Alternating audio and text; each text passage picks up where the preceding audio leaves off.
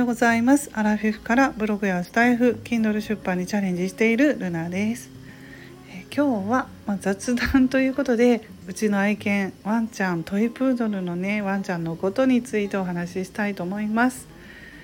えー、13歳なんですよ。うちのワンちゃんは。でそうですね。まあ今もう元気でね老犬なんですけど元気でね。いつも走り回っているんですけれども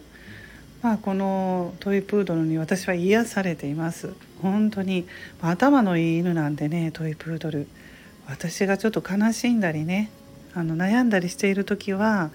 そっとこうそばにね来てくれて「どうしたんだい?」みたいな感じでねそんな風にこう私は思うんですけどあの気づいてくれるんですよ。本当に頭がいいので私が悩んだり悲しんでる姿がわかるみたいで、うん、あのすぐね寄ってきてくれますそういう時は。だから本当犬だけどそういう面ではね人間みたいだなとか思うところもねあるんですよ。うん、でえペットショップで買ったわけじゃなくってブリーダーさんから譲ってもらったんですねトイプードルは。うん、小さな頃はちょっとね病気がちでね病院とかもよく行きましたけど今は元気ですね。でもこのトイプードルとの暮らしが本当に楽しくって子供がねもう大きくなってきましたので今まあ私は家で仕事をしているのでこのトイプードルのワンちゃんと、2人の時間が長いんですけれども、うん、まあトイプードルのね暮らしは楽しいです。そして、えー、そうですね。ゲージで最初はゲージの中に入れていたんですよ、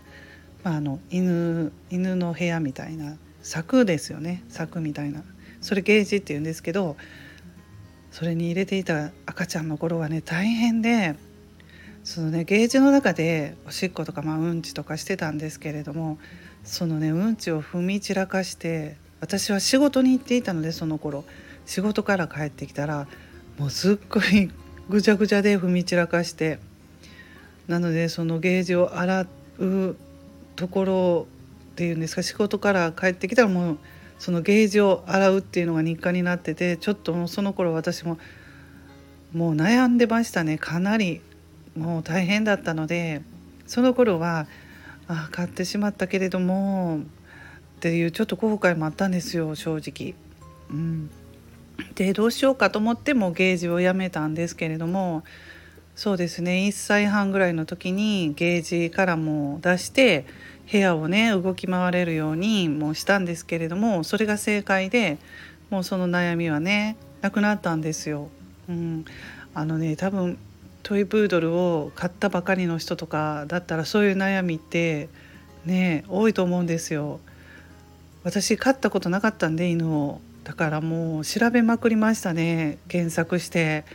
みんなみんなどういうふうにトイプードル育ててるんだろうとか悩みとかもいっぱいあったので。うん。で今は今もずっともう部屋を自由にあの歩けるようにしてますけどそんなねうろうろしないんですよ。もう一定のところにね寝てるだけなので犬って、うん、だから楽ですね。もうそう1歳半ぐらいになってきたらねワンちゃんも大人になってくるので飼うのも楽になってきましたし、うん、散歩もね実はそんな私はしょっちゅう行きませんけれども家の中をこう動き回れるのでね大丈夫かなと思ってそんなにね散歩も行ってないんですけどね 隣に今います。まああのトイプードルは本当にえー、愛らしくてね人懐っこくて頭もいいので飼いやすいですっていうはいお話をしましたそれでは皆さん今日も素敵な一日をお過ごしくださいませルナの独り言ラジオルナでした。